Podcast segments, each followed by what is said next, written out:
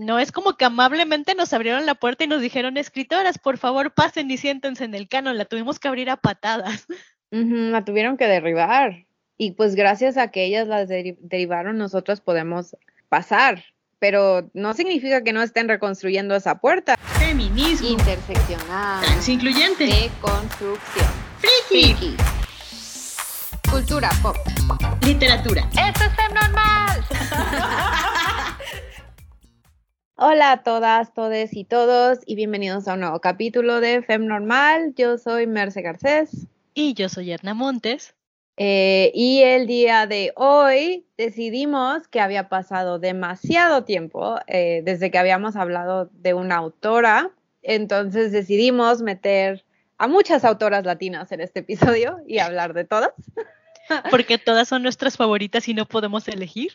Sí, entonces vamos a, dedicarle un episodio a las autoras latinas que están dando de acá a hablar por usar la terminología, porque no voy a decir la palabra boom. Esto no es un boom latino. No, y vamos a hablar de por qué no es un boom, además. Sí, este, recuerden que nos pueden comprar un café para apoyar la producción de este podcast, seguirnos en redes, ya se la saben. Nos encantaría saber de cuál de todas estas que vamos a mencionar son sus favoritas, a quién, quién nos faltó, porque de seguro nos van a faltar algunas, eh, pero queremos escuchar porque vamos a, estar recomiendo y recomiende libros. ¿eh? Este es el episodio donde van a poder hacer su, libreta para anotar. Este, decidimos en parte enfocarnos eh, a Latinoamérica porque uno, aquí vivimos, uh, dos, estamos creando, o sea, estas son nuestras contemporáneas, estamos creando al mismo tiempo que ellas. Y tres, o sea, la verdad es que sí se está exportando muchísimo talento latino al mundo, lo cual nos da muchísimo gusto y, y de verdad queremos apoyarlas digamos, nunca hemos estado muy dentro del canon porque mujeres que escriben, pero ahora que lo estamos logrando, más vale seguir el impulso. Y más con géneros eh, de ficción especulativa, ¿no? O sea, porque la mayoría de las que vamos a hablar no se enfocan en el realismo, eh, al contrario, son, están moviendo el terror, están moviendo gótico, pues ya saben, todas esas cosas maravillosas que nos gustan. hay vampiros, no, no sé. Sí, sí hay vampiros. Sí, hay vampiros. Siempre hay vampiros. Siempre. Siempre encontramos la manera de meter vampiros. Sorry, not sorry. Pues vamos a empezar hablando de por qué esto no es un boom. Porque, eh, bueno, como se está exportando todo este talento, como se están traduciendo las obras de estas mujeres a varios idiomas, em, pues ya saben, no faltan los artículos o los ensayos que dicen, ay, el nuevo boom latinoamericano ok, siempre hemos estado aquí, siempre hemos estado creando, no nos han estado poniendo atención, esa no es nuestra culpa. Tenemos que hablar del primer boom de los señoros, porque no nos queda de otra. no, no es cierto, hay, obras muy valiosas de la literatura ahí. No, sí, pero es el precedente, ¿no? El punto aquí es, bueno, el boom latinoamericano como tal, que se dio con escritores de, de América Latina entre los años 60, 70, tenía principalmente dos géneros que eran realismo mágico y novelas de dictadores, lo cual se explica bien porque América Latina. Sí, era, era la época, ¿no? Ajá, pero la verdad es que es una etiqueta de marketing que diseñó una agente literaria española, Carmen Balcells, que tomó estas obras de García Márquez, Vargas Llosa, Carlos Fuentes, eh, me parece que también estaba por ahí Cortázar, y las promovió en España, ¿no? Entonces, producción que ya era famosa y que tenía su público en América Latina y demás, se llevó a España y fue cuando colonialistamente, porque duele decirlo, pero es así, los españoles dijeron, ah, mira, esta gente escribe y escribe bien.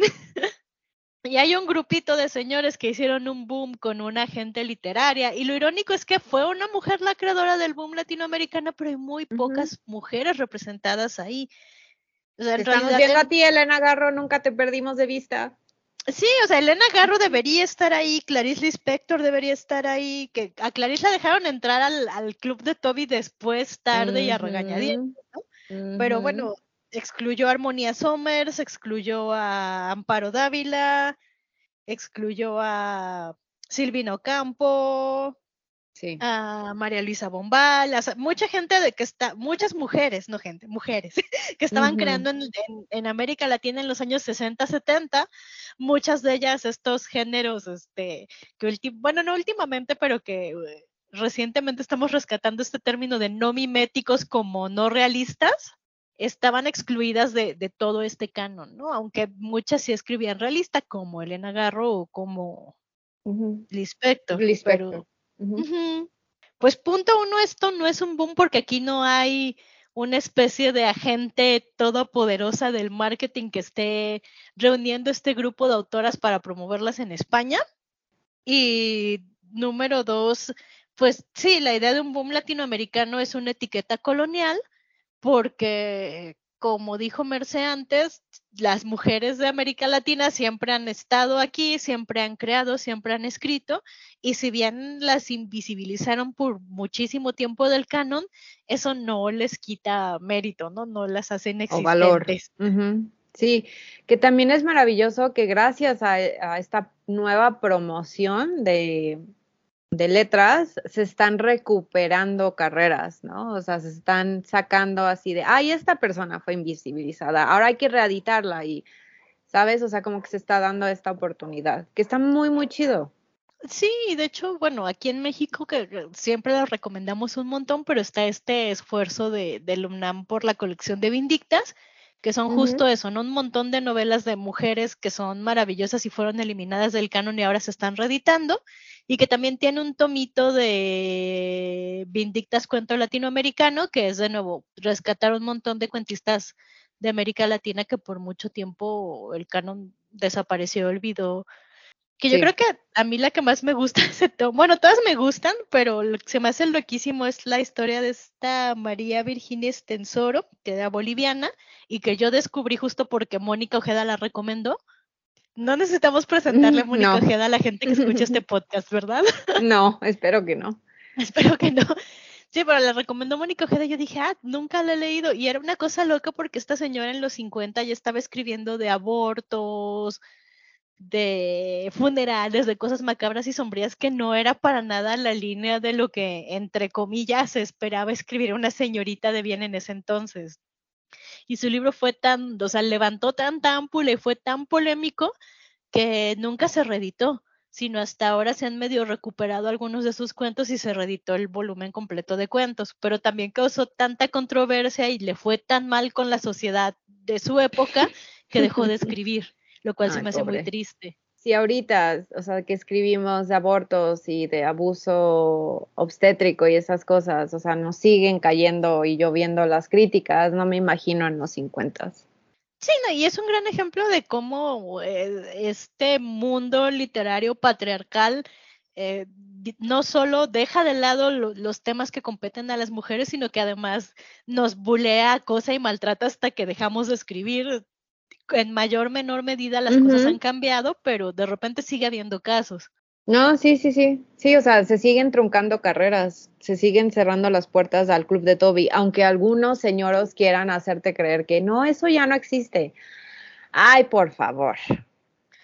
Sí, no, y además, bueno, María Fernanda Ampuero, otra gran escritora que recomendamos mucho, también dice, bueno, ¿por qué ahorita hablar de un boom como si no hubiéramos existido nunca, no? O sea, que- porque Ujú. hasta, o sea, la pregunta no es tanto si hay un boom latinoamericano de mujeres que escriben o no, o de escritoras, sino, y todas estas décadas, ¿quién les impidió, quién les impidió darnos espacios, prestarnos atención, leernos, si no fue la misma industria? Y, y creo que cabe mencionarlo y seguirlo mencionando y seguirlo repitiendo porque vivimos en un sistema patriarcal, capitalista, nos guste o no admitirlo, esta industria lo que quiere es vender libros.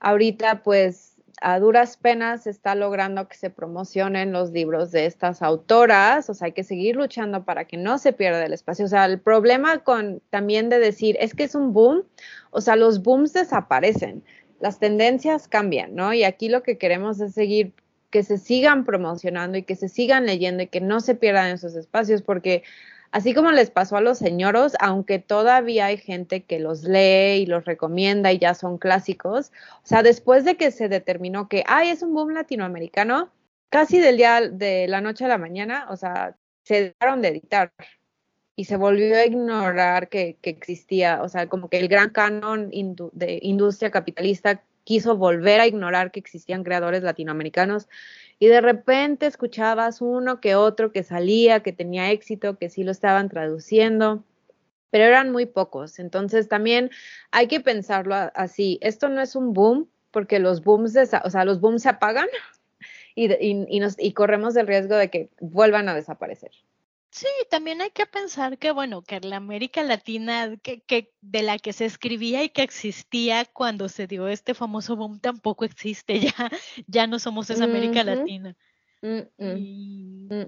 El tema cambió, por eso decíamos al principio, o sea, está súper chido que sea terror, gótico, todas estas cosas que nos gustan, porque pues, era lo que nosotros leíamos de niñas, pero también refleja la realidad.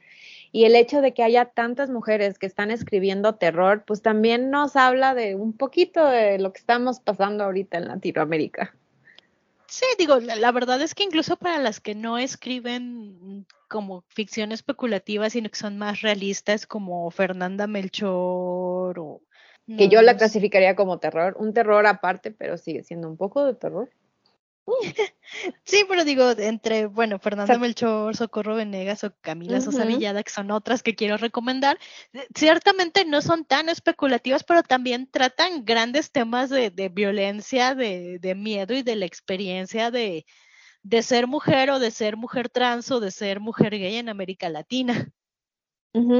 Sí, sí, es una perspectiva, gracias a todos los cielos y a la- todas las diosas en el panteón, diferente, ¿no? Y eso es lo que las está ayudando a destacar, de que como esto es una visión femenina, aunque tampoco me gusta decirlo así porque entramos en, en más categorías de marketing, ay, es que es terror femenino, ¿no? Y ya nos quieren hacer menos, pero hay algo de eso, hay algo, hay un valor agregado de que estén hablando desde este punto de vista, porque no se hacía, hay que admitirlo, o sea, Sí, no, y es importante tener voces que están escribiendo desde los mitos, los pueblos originarios de, de toda América Latina y demás, porque también tenemos que admitir que otro de los puntos por los cuales esto no es el boom y no es como el boom anterior, tiene que ver con que el boom anterior se construyó de señoros privilegiados, ujú, de comillas blancos, tan blanco como puede ser en América Latina, que es Como, otro tema, o- nadie es blanco, spoiler.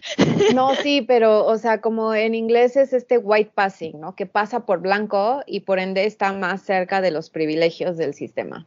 Sí, no, es un asunto de privilegios y es un asunto que se construyó a raíz de, ay, no sé si, si estoy diciéndolo de forma muy, impi- muy impopular y muy dura, pero casi casi que labor esclava de parte de sus esposas, mujeres y parejas. Yo creo que está siendo muy decente decirlo así. Sí, o sea, prácticamente ellas fueron las esclavas del boom, ¿no? Para que esto pudiera suceder, ellas hacían rendir el sueldo cuando no había dinero, se encargaban de los niños, todo para que don señor genio iluminado se pudiera sentar a pegarle a su máquina de escribir unas N cantidad de horas al día, que también Yes. es otra parte que tenemos que considerar del boom. Porque la experiencia del hombre que no se involucra en los cuidados, que es relativamente privilegiado y demás, y puede dedicarse solo a escribir su gran obra maestra, creo que tiene en el 99.9% de los casos no es la experiencia de, de la mujer que escribe desde América Latina ahora, Es ni en verdad. ese entonces. No, no, no, o sea, más bien, si la mujer quería escribir, se tenía que hacer huecos. Sí, creo que, creo que en eso tampoco ha cambiado mucho, ¿no? Y otra cosa es que, por ejemplo, lo decía esta Silvia Moreno, la autora de, de Gótico o Mexican Gothic en inglés, Mexican Gothic. Ujú. es el asunto de muchas escritoras latinas no hacemos, no haremos, ni nunca hicimos ni realismo mágico ni novela de dictadura, pero uno de los grandes daños de, de este boom como herramienta de marketing es que de repente si tú eres latino o latina o latine y escribes, entonces forzosamente tiene que ser realismo mágico porque latino. Sí, de hecho, tocamos un poquito el tema, ¿no? Con Romina Garber cuando le hicimos la entrevista en nuestra serie Phil, Si no han escuchado esa serie, regresense en los archivos y échensela. Son cuatro episodios especiales que hicimos con cuatro diferentes autoras, valen mucho la pena, ¿no? Y ellas, como tiene ascendencia argentina, pues decía eso, de que pues sacó su libro, ella escribe fantasía, pero pues como es latina, luego luego lo pusieron realismo mágico. Y no se ha podido sacudir esa etiqueta por la herencia, no, por, no porque ella escriba eso, sino por la herencia. Sí, y además también decía por ahí Mariana Enríquez que, que cuando se trata de, de, de, ser una mujer que se gana un lugar en la literatura, ya no solo de su país, sino mundial, y si alguien sabe de éxitos mundiales es Mariana Enríquez. Yes. Eh, no es como que amablemente nos abrieron la puerta y nos dijeron, escritoras, por favor pasen y siéntense en el canon, la tuvimos que abrir a patadas. Uh -huh, la tuvieron que derribar. Y pues gracias a que ellas las deri derivaron, nosotros podemos pasar pero no significa que no estén reconstruyendo esa puerta, Edna. No significa sí. que no nos la quieran volver a cerrar. Sí, no siempre estamos como en, en estos este, gags de comedia que metes una patita para que no te cierren la puerta. Ándale, ¿no? ajá. Sí, y bueno, el asunto de, de las mujeres que escriben desde América Latina, ahora es que es una experiencia diversa y también eso es importante, ¿no? No somos un monolito latino. Uh -huh súper distinta la experiencia, incluso si tenemos cosas en común, la sí, experiencia o sea, de ser mexicana, ajá. ser argentina, ser boliviana, ser ecuatoriana es, es, muy, muy distinta y nuestras referencias, nuestros mitos, nuestras leyendas son distintas también. Sí, o sea, sí hay una experiencia compartida, sí hay como una historia similar, o sea, si estudian historia o mínimo en, en la primaria, seguro les enseñaron, o sea, a lo largo de la zona ha habido diferentes dictaduras, militarizaciones, guerras, peleas con pueblos originarios, etcétera, etcétera. O sea, sí hay una experiencia, pero no somos un muégano como los gringos nos quieren hacer ver, que es así de, ah, pues latinos, todos latinos, y no solo latinos, o sea, todos mexicanos, que es una gran mentira. Por eso está tan padre ver este autoras de Bolivia, de Ecuador, eh, argentinas, de Perú, que están como que forjándose un camino y luchando para que dentro de sus textos se mantenga su identidad. Porque obviamente no falta el que les quiera decir, ay, es que esta palabra no se traduce bien, entonces vamos a cambiar. Y es no, o sea, esta palabra es parte de mi léxico mexicano o peruano o ecuatoriano, ¿no? es muy cagado que así nos tengamos, o sea, que sigan existiendo esas peleas, pero es parte de, de este desconocimiento o falta de aceptación o educación, no sé, de querernos meter bajo una misma etiqueta de marketing de esto es latino. Yo creo que a nosotras nos va a seguir tocando luchar esa pelea porque es muy, es muy difícil convencer a una industria es que no sé cómo decirlo, es muy difícil comer, porque no solo pasa en la literatura, creo que pasa en el cine, pasa en la música y pasa en la literatura. O sea, es muy difícil eh, convencer a la industria de que, de que la identidad individual tiene un valor por sí mismo y dejar de lado una fórmula.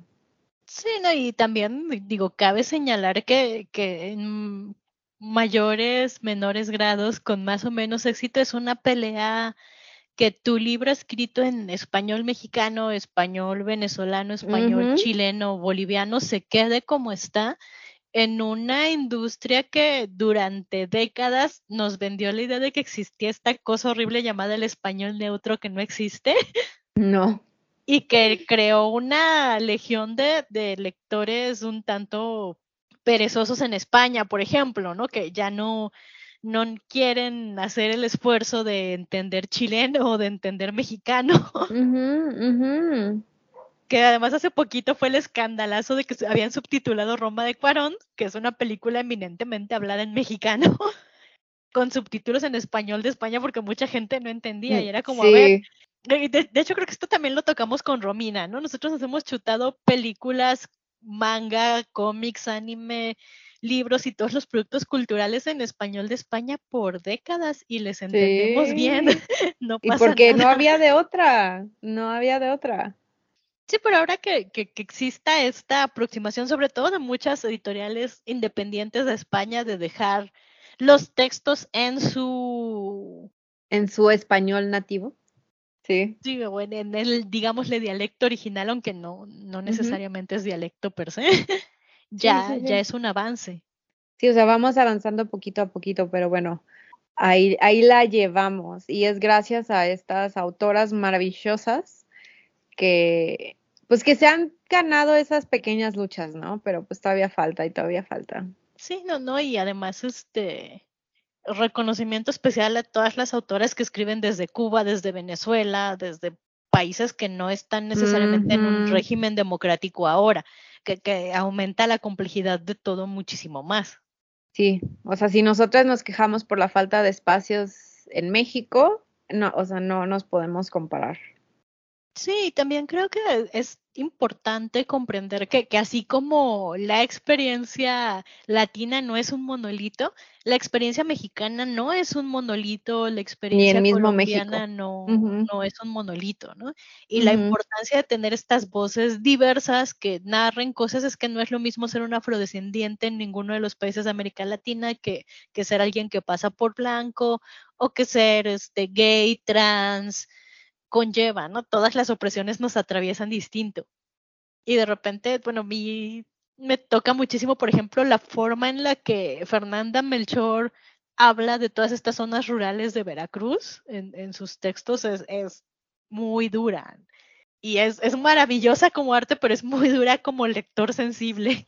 Sí, la verdad es que sí, Fernanda Melchor, bueno, para mí fue un leer temporada de huracanes que es altamente recomendable, o sea, de verdad, se, o sea, lo- se tiene que dar el tiempo de leerlo, o sea, terminar ese libro fue un desafío, precisamente por lo que dices, ¿no? Que es muy brutal la manera en que lo describe, pero al mismo tiempo yo agradecía esa honestidad.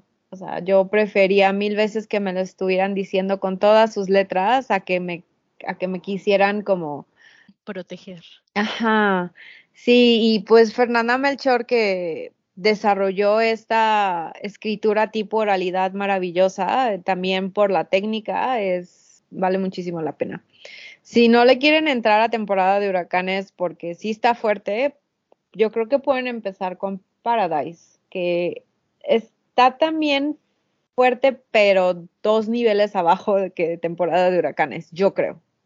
Sí, bueno, es, es que también son voces que, que uno sabe de entrada a lo que va, ¿no? O sea, sabes que la voz de, de Fernanda Melchor es preciosa, pero es habla, habla sin tapujos sobre grandes violencias, que también es, en ese aspecto yo la veo un tanto parecida a Mónica Ojeda, aunque Mónica Ojeda puede ser más especulativa a veces y, y más ligando al terror. Lo cierto es que también Mónica escribe unas cosas entre violentas y eróticas que yo digo, Dios mío, ¿cómo puede escribir estas cosas? Sí, ya sé. Sí, Pues de sí, hecho, lo digo de una buena manera, claro está, pero no, sí, no sí, deje de sorprenderme. A mí tampoco, y que estén este, empujando esos límites.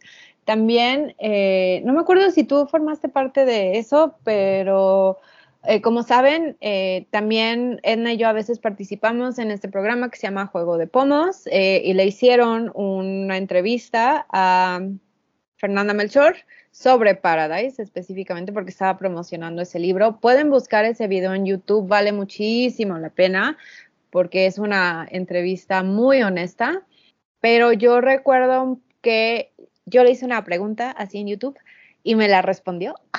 me sentí muy importante en ese momento. este, pero mi pregunta era precisamente si ella no tenía un tema, si ella no tenía como temas tabús o temas que no quisiera tocar, porque ella le entra, o sea, bueno, de los dos libros que he leído, eh, le entra todo, o sea, bio, violaciones, abuso infantil, eh, narcoviolencia, etcétera, etcétera, ¿no? Y me gustó muchísimo su respuesta y creo que como creador, como creadora, yo aspiro a tener como esa visión.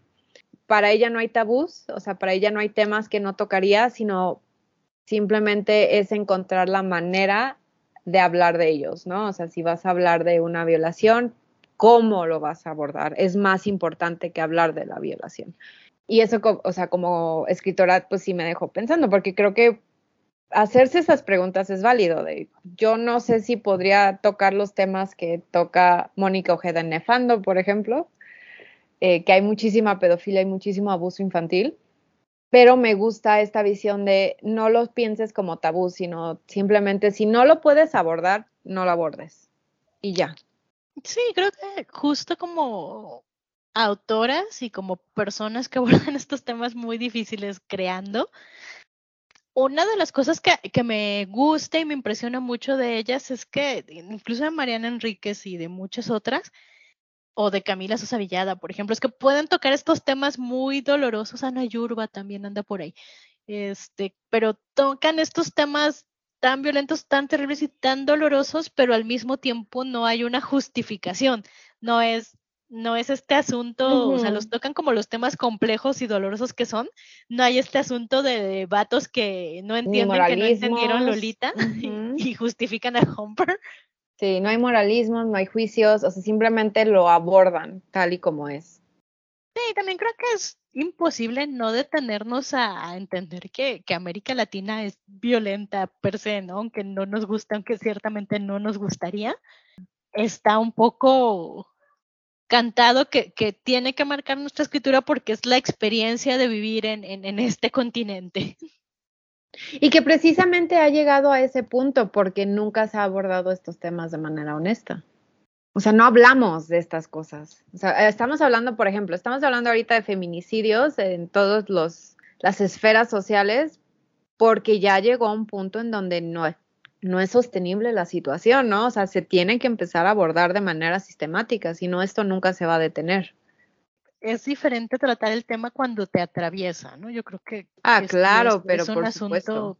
Que, que, uno entiende y dice, ah, tiene sentido que, que ciertamente se ha abierto muchísimo el espectro, porque está lo mismo, no sé, casas vacías de Brenda Navarro. De Brenda Navarro, que también es una cosa uh -huh. muy que te habla de, de, otro tipo de violencias en, en, en, la casa, en las familias, en las grandes urbes, particularmente en Ciudad de México, pero también amplía mucho el eje temático, ¿no? Y, y eso a mí me importa recalcarlo en este capítulo, porque los señoros y el canon siempre engloban temas de mujeres y nos meten en una caja, ¿no?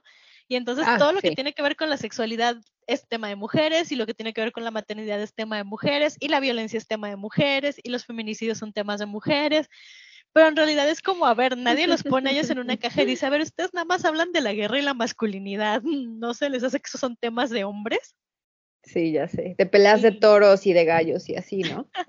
sí, digo que claro es simplificarlo, ¿no? Pero, uh -huh. pero ese es mi punto. O sea, si podemos o sea, ellos, simplificar ellos los no... temas de hombres a masculinidad, uh -huh. guerra y deseo sexual, eh, es igual de absurdo creer que todos los hombres escriben de eso como decir, ah, bueno, es que las mujeres escriben de maternidad y violencia. Es que creo que aquí la diferencia es que ellos, ellos no sufren de la, de, de la etiqueta de ser hombre, ¿no? O sea, ellos, un es, ellos escriben y se les respeta como escritor, una mujer no, hasta la fecha no.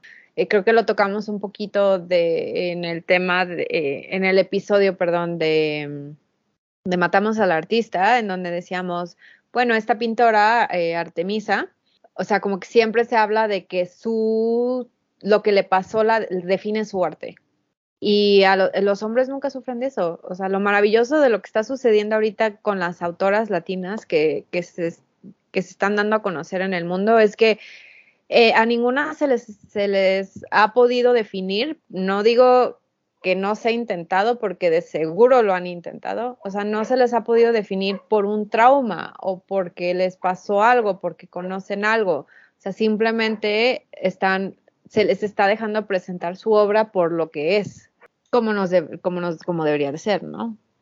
Yo no dudo que a Samantha Schweblin o a Ampuero, a María Fernanda Ampuero, no les hayan querido preguntar y decir, ¿y, y, ¿y tú por qué escribes esto? ¿Te pasó algo de niña? Pero no se han dejado. Sí, no, y también la experiencia personal es, yo creo que indivisible del, del acto de crear, ¿no? O sea, si alguien no tuviera como un, un, contexto único personal, una historia, no sé, alegrías, traumas, lo que sea, y fuera como esta tabula rasa, no podría crear, me parece. No, y yo creo que lo maravilloso de es, esta ola de autor, me rehúso a usar la palabra boom, estas, esta, estas autoras, es que o sea, simplemente a través de su obra se nota que están conscientes del lugar donde viven, ¿no? Y, es todo, están poniendo atención de lo que está sucediendo a su alrededor.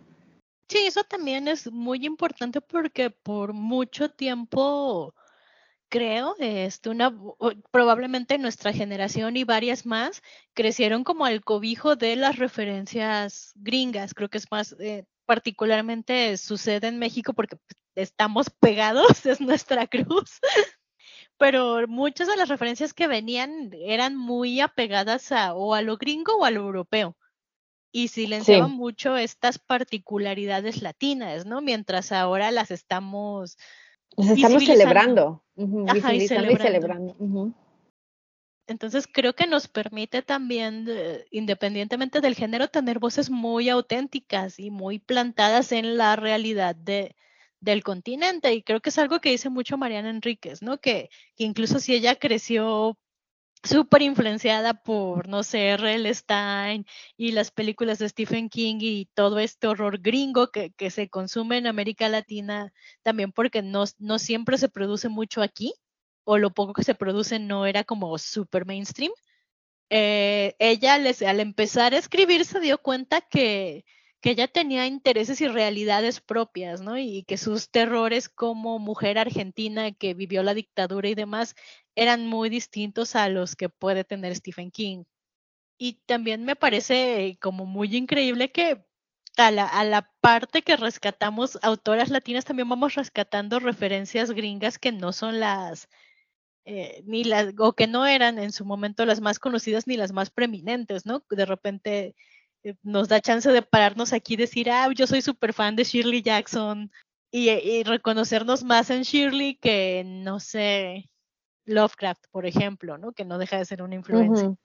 Sí, o sea, somos la suma de, de todas nuestras referencias, pero aparte es cómo aplicas ese conocimiento a tu contexto y a tu realidad, ¿no? Porque como, bueno, retomando el ejemplo de Mariana Enríquez, o sea, obviamente sus horrores no van a ser los mismos que Stephen King, pero tomando su referencia, la aplicó y, y se nota muchísimo en, en la novela, en esta de nuestra parte de noche. ajá, o sea, se nota muchísimo esa influencia, pero está dentro de un contexto de la Argentina, de la dictadura y después de la, ¿sabes? O sea, como que está ahí la referencia, pero es una historia de Enríquez.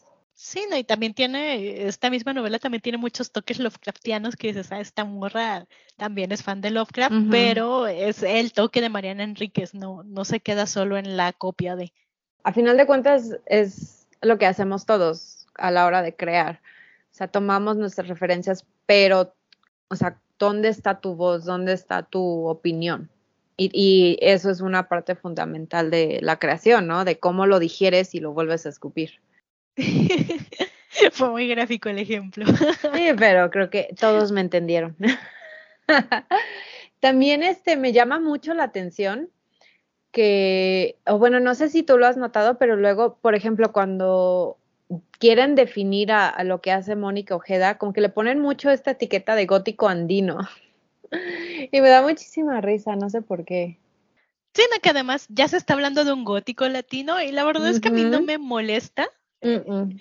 porque entiendo, sí, o sea, para, así como en su momento hubo un parámetro de gótico sureño que también es, es muy tramposo porque es meter en la misma olla a Flannery O'Connor y Shirley Jackson y no sé, a Faulkner.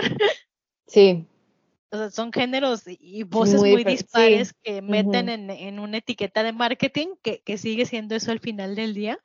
También eh, entiendo que, que América Latina, nuestras realidades, nuestros intereses, si, si tú eres alguien que se la pasó leyendo muchas novelas góticas de, de niña, que yo creo que era muy fácil para nuestra generación porque era, era algo a lo que teníamos acceso como clásicos de la literatura. También la depuración que se hace de, de eso para aplicarlo aquí es, es, es delirante y es muy bonita. lo que me llama la atención es como que esta constante de, de tener que definir, o sea, ¿por qué no solo gótico? ¿Por qué tienes que poner andino, latino, sureño, ¿sabes? O sea, ¿por qué no podemos decir, ah, sí, está dentro de este género y se acabó? No sé, etiquetas y cosas de marketing a final de cuentas, pero que me llaman la atención como parte de, es que hay que seguirlas separando, porque no sabemos qué son, entonces le tenemos que decir de una manera para poderle explicar a los demás. Tú, tú vas a una librería y, y, vas a comprar X o Y libro, generalmente no vienen bajo esas etiquetas, simplemente dicen narrativa universal, narrativa hispánica, Tal vez hay un hay uno de terror, pero es como muy general, o sea, como que, ¿sabes? No vienen como estas definiciones tan tan precisas. Sí, que también creo que tiene mucho que ver con, con el asunto de qué pasa cuando los vendes afuera de, de América Latina, ¿no? Porque uh -huh. Y creo que tú ya lo habíamos platicado, ¿no? Aquí de repente siento que existe esta, o siempre existió una gran cultura del cuento, Sí, en, en, América Latina sí. Y creo que lo chistoso es que la mayoría de estas autoras que están saliendo son más cuentistas que novelistas. Sí, o, o son más cuentistas que novelistas o hacen ambas cosas, ¿no? Pero, uh -huh. pero sí de repente es, es contrastante ver que a lo mejor te venden, y creo que era también uno de los problemas que tenía esta Silvia Moreno García, se me, es que se me ah, sí. que orden van los apellidos, con el libro de gótico, ¿no? Que era así como, bueno, cuando tratas de venderlo fuera del mercado latino, es cuando vienen todas estas etiquetas de sí, son este voces de de Latinoamérica. Ajá, así como voces latinas y esto es gótico andino y la traducción y la como esta barrera cultural que hay entre América Latina y Estados Unidos y Europa y el resto del mundo a la, hora de entender la creación literaria que se hace aquí y las realidades que se retratan aquí, sí, sí tiene todavía como que sus baches. Pero, pues, repito, sí, abordada, tiene sus baches porque está abordada desde, desde el punto de vista capitalista y, e, de la industria, ¿no? O sea, no podemos simplemente ser autoras. Tenemos que sí. ser autoras de, inserta aquí su etiqueta. Sí, no, y además es, digo, en Estados Unidos esto, en mercados como angloparlantes es todavía más problemático porque mucha uh -huh. gente todavía es como female author, que sí. es como autora mujer y es como, pero no puedo solo escribir. Sí. Digo, está bien como reivindicar el asunto de escritora con A, mujer, Uh -huh. eh, como una realidad que, que se habita y que se depura a través de la creación pero también es cierto que hay como este asunto de separar, ¿no? Y, y, que es un arma de doble filo porque ciertamente necesitamos reclamar espacios que siempre nos negaron y que todavía no nos permiten estar simplemente a la par de autores en general, ¿no? Bueno, es, la, es referencia obligada a cómo acabar con la escritura de las mujeres de Joanna Rose, ¿no? Cuando dicen, ah, bueno, no es un asunto de calidad, eh, porque la calidad está ahí, se nota y, pero por mucho tiempo nos hicieron creer que sí, ¿no? Que, que lo que escribíamos o no era tan bueno o el tema que queríamos tratar no era tan relevante porque la experiencia, digamos, válida y default del mundo era la del hombre blanco heterosexual privilegiado. Uh -huh. Sí, sí, completamente de acuerdo. Y también mm. creo que tiene mucho que ver con el, con el asunto de los géneros, ¿no? El, el asunto de, ahora tenemos mucha más ciencia ficción, mucho más terror, mucha más fantasía de la que sí. se producía antes en América Latina. Y nos permiten reconocer nuestras propias raíces, ¿no? Como decir, ah, bueno, sí, a lo mejor me influenció mucho Ursula K. Le Guin, pero también Angélica Gorodischer. Y tengo como todas estas grandes autores de las autoras de, de, mi, de mi propio contexto en mi propio idioma de las cuales beber. Es que antes incluso Gorodischer era bien difícil de conseguir. Entonces lo padre es ver que ya está regresando a, repito, a los libreros para que siga inspirando a la siguiente generación, ¿no? Sí, creo que independientemente de si nos quedamos en el asunto de, de, si hay un marketing o no, esto es algo que se dio de forma muy orgánica en todo el continente, que siempre ha estado ahí, pero que se agradece la visibilidad y se agradecen los espacios, ¿no? Y, ver que de repente, no sé, Liliana Colanzi se llevó el Ribera del Duero, que antes ya se había llevado Guadalupe Nettel, o sí. que Mariana se llevó Herralde con una novela de terror, lo cual es bastante inaudito, es ir abriendo espacios pues desde marginalidades, no, no solo por el continente o por ser mujeres, sino por el género que se escribe también. Porque siempre te quieren hacer creer eso, ¿no? De, eh, de, que, ay, es que aquí no se escribe esto. No, sí se escribe, sí existen, siempre han estado ahí, simplemente no se promovían o no se les daba el espacio. Entonces también como quitarnos esa idea de que, ay, bueno, es que yo solo leo ciencia ficción gringa porque en México no hay. No, sí hay ciencia ficción en México, o sea, hay que ir y, demandar que estén los libreros. También como consumidoras tenemos esa responsabilidad de ir a comprar los libros. Este, yo sé que en otros episodios hemos dicho que está bien piratear cuando hay industria, ¿no? Pero creo que particularmente en este caso sí diría, intenten no piratear, intenten apoyar con la compra de los libros, porque a final de cuentas, si no hay ventas, es, eso es lo que termina por cerrar los espacios. Sí, además creo que no solo como del lado de la responsabilidad de decir ahora que se abrió este espacio y este, este impulso vamos a mantenerlo, sino desde el lado de permitirnos como lectoras, porque ya lo hemos dicho, pero no, no está de más recordarlo, ¿no? De pronto incluso si estudiaste literatura, humanidades y demás, te topaste con un sistema escolar que valida un canon de hombres, con muy pocas mujeres como si fueran excepciones, y el mero hecho de como lectora abrirte a leer más autoras, a conocer todo esto, también enriquece tu visión del mundo y enriquece tu, tu experiencia de lectura. Si quieren, pueden participar en estos retos o hacerlo ustedes mismos, no tienen que como que inscribirse en nada o, o, no, no, tienen que inscribirse en nada, es lo que quería decir. Este, por ejemplo, en Twitter luego está el Guadalupe Reinas, que se lleva a cabo de diciembre a enero, en donde se proponen una lista de libros escritos por mujeres y la idea es como promocionar y que todo el mundo se, esté leyendo un libro en particular y se discuta en redes sociales. A mí lo que me gusta hacer es, por ejemplo, ver mi librero y contar así de que tengo tantos libros escritos por hombres, tantos por mujeres e intentar nivelarlo.